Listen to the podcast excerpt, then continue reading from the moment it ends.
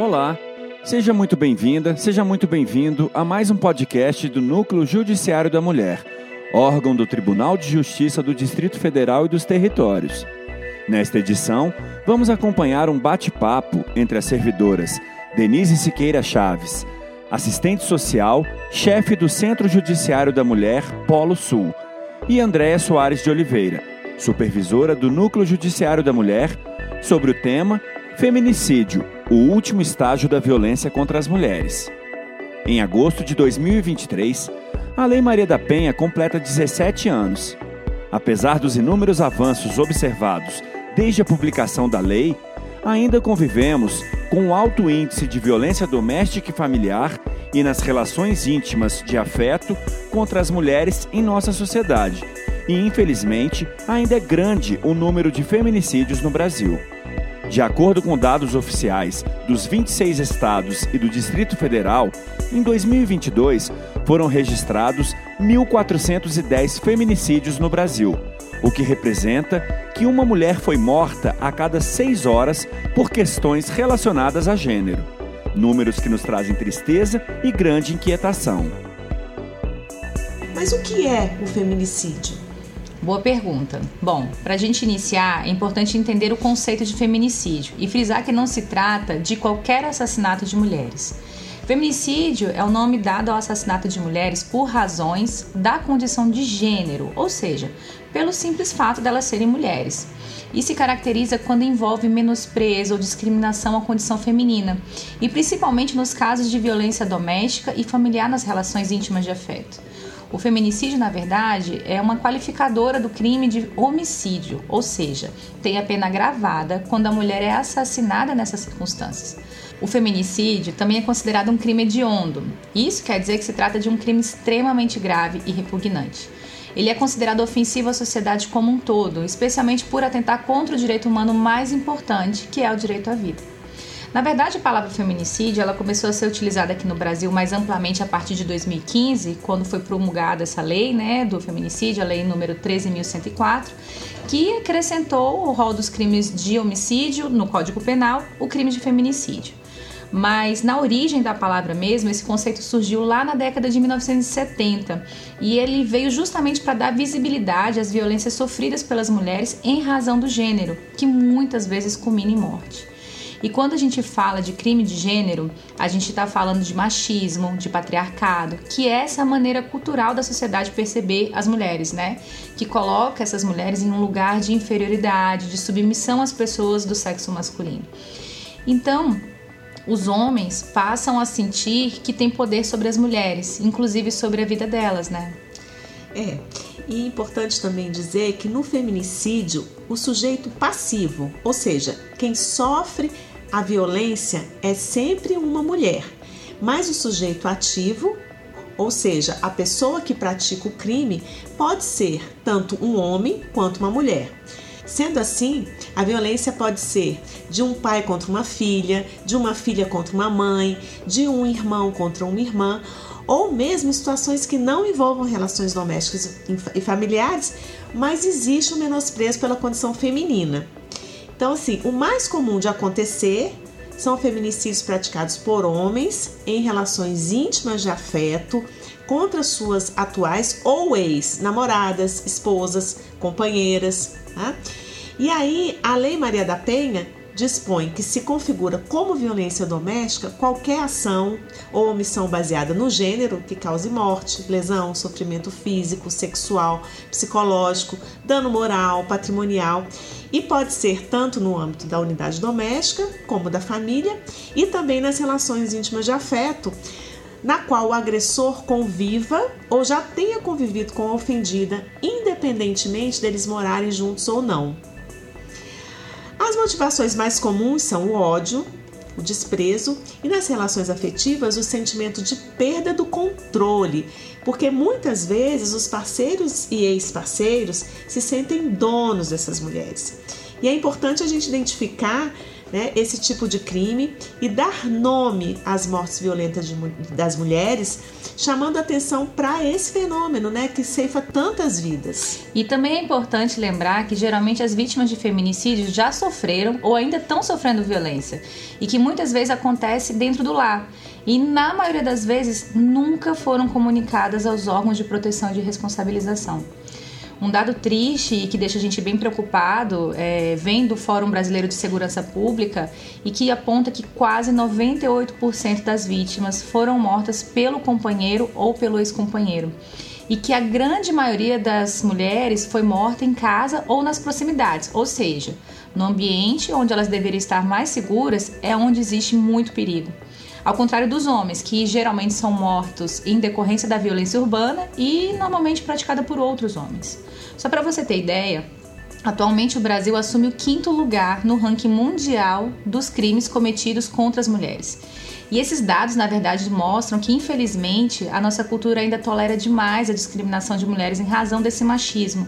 Esses altos índices mostram que é necessário que haja uma legislação específica para a proteção das mulheres e que só a lei sozinha, que prevê inclusive penas muito altas, não é suficiente para resolver o problema.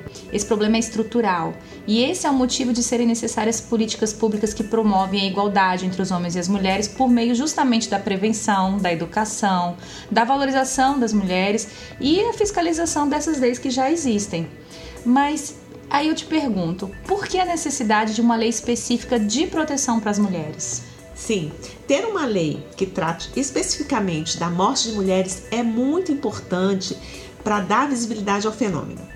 Essa lei, que é chamada Lei do Feminicídio, também definiu que a pena né, para este crime poderá, pode ser aumentada se o crime contra a mulher for praticado em algumas circunstâncias. Por exemplo, durante a gestação ou nos três meses que se seguem ao parto, contra uma pessoa menor de 14 anos ou maior de 60 anos, ou pessoa com deficiência, ou ainda na presença de descendente ou ascendente da vítima. E importante também esclarecer né, que nem todas as mulheres assassinadas são consideradas vítimas de feminicídio. Uma mulher que foi morta após um roubo, por exemplo, ela foi vítima de latrocínio. E, entretanto, né, uma mulher que foi morta pelo companheiro em razão da discriminação à condição de mulher aí sim ela foi vítima de feminicídio. Será que ficou claro? E o que é que leva os homens a matarem as mulheres? Bom, certamente vocês já ouviram alguém falando: se não for minha, não vai ser de mais ninguém. Então, é bem por aí, né? Os feminicídios eles acontecem em grande parte justamente quando as mulheres decidem romper com esse relacionamento abusivo e violento. Isso tudo tem a ver com gênero. Feminicídio tem a ver com a posse restrita do corpo e da subjetividade da mulher. Isso acontece quando o homem acredita que a mulher é um objeto que pode ser manipulado, usado do jeito que ele bem entender, desconsiderando a autonomia dessa mulher, os seus desejos, a sua sexualidade, a sua identidade, por exemplo. Então, quando questionados sobre a motivação do crime, esses autores trazem o ciúme ou a não aceitação do término do relacionamento como principal motivo. E é preciso ter muito cuidado com relacionamentos cujos homens impõem controle, isolamento social, perseguição, ameaça, quando eles proíbem elas de trabalhar ou de estudar, que diz que tem ciúme porque ama. Esses, esses fatores nos acendem um alerta para o risco de que outras violências ainda mais graves possam acontecer, incluindo o feminicídio. E é sempre bom a gente lembrar, gente, ciúme e posse não é amor. Bom, Nesse contexto, há algum grupo específico que precise de um olhar mais atento a essas violências de que a gente está falando? Sim, sim, sim. É importante, né, a gente chamar atenção e olhar também para as questões envolvendo raça e classe, dentro desse contexto que se refere à violência doméstica familiar contra as mulheres. Dados do, né, do Fórum de Segurança Pública apontam que 67% das vítimas dos, dos feminicídios no Brasil são mulheres negras e, em sua grande maioria, são mulheres pobres ou que vivem nas periferias. As mulheres negras elas sofrem com o que chamamos de fenômeno da dupla discriminação, ou seja, além delas sofrerem com a questão do sexismo, elas sofrem também com o racismo. Assim, quando a gente fala em gênero, raça e classe, a gente está falando de categorias que se interrelacionam, interagem e colocam essas mulheres numa condição de maior vulnerabilidade. E aí a gente precisa que as políticas públicas de enfrentamento à violência contra as mulheres olhem para esse contexto, observando as especificidades das mulheres negras, para que a gente realmente mude esse cenário. E, e quais seriam então os mecanismos de proteção que estão disponíveis para as mulheres? É muito importante lembrar que a Lei Maria da Penha trouxe importantes avanços no que se refere justamente a esses mecanismos de proteção para as mulheres. O mais conhecido é a medida protetiva de urgência, que consiste na aplicação de uma série de medidas que são deferidas em favor das mulheres, pensando justamente na garantia dessa proteção e também para prevenir a ocorrência de novas situações de violência. As medidas protetivas de urgência podem ser solicitadas lá quando a mulher registra a ocorrência na delegacia, e elas são concedidas quando há o risco ou a efetiva violação dos direitos dessa mulher. As medidas protetivas mais conhecidas são aquelas que proíbem o contato entre as partes, o afastamento do lar, a proibição do, do ofensor de frequentar determinados locais onde a vítima pode estar, dentre outras, a depender de cada situação. De acordo com a Lei Maria da Penha, o juiz tem um prazo de até 48 horas para se manifestar sobre o pedido de proteção, que deve vigorar justamente enquanto o risco continuar. Mas aqui no DF, os pedidos de medida protetiva são analisados de uma forma muito rápida, sendo que o TJDFT é considerado o tribunal mais rápido na análise desses pedidos, pois 22% do que chega é julgado já na primeira hora.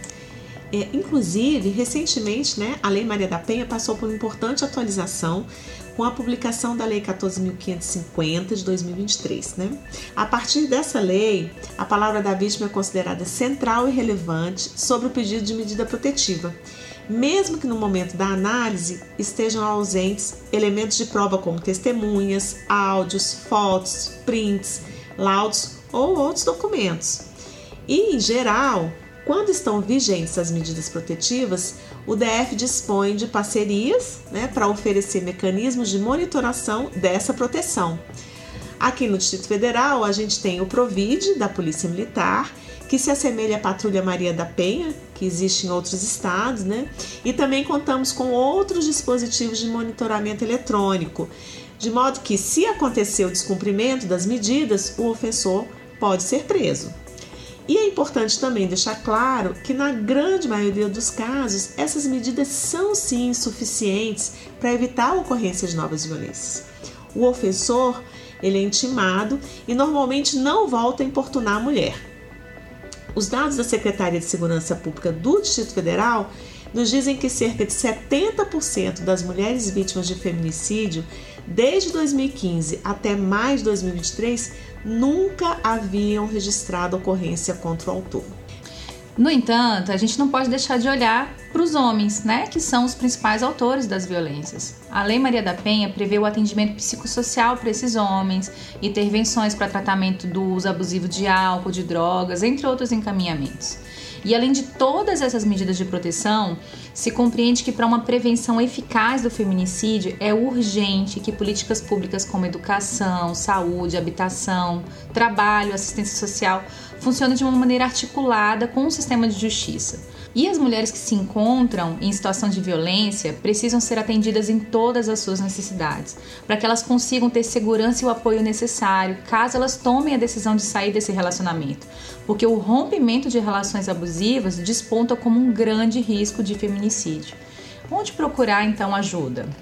Bom, Caso você esteja sofrendo violência doméstica familiar ou conhece alguém que está sofrendo, procure a delegacia de polícia mais próxima de você. Você também pode ligar para os números 190 em caso de emergência, o 180 para informações e denúncias, inclusive anônimas, ou pode acionar a Polícia Civil para o registro de ocorrência pelo número 197, opção 3, ou ainda né, pelo site da delegacia eletrônica. Bom, e para terminar com uma frase de Audre Lorde, que foi uma escritora, poeta, ativista e referência nas lutas feministas e do movimento negro, eu também não serei livre enquanto alguma mulher for prisioneira, mesmo que as correntes dela sejam diferentes das minhas. O enfrentamento da violência contra as mulheres é uma luta de todas e todos. Não se esconda, denuncie. Este foi mais um podcast realizado pela Assessoria de Comunicação Social do TJDFT em parceria com o Núcleo Judiciário da Mulher. Muito obrigado pela sua companhia e até o próximo episódio.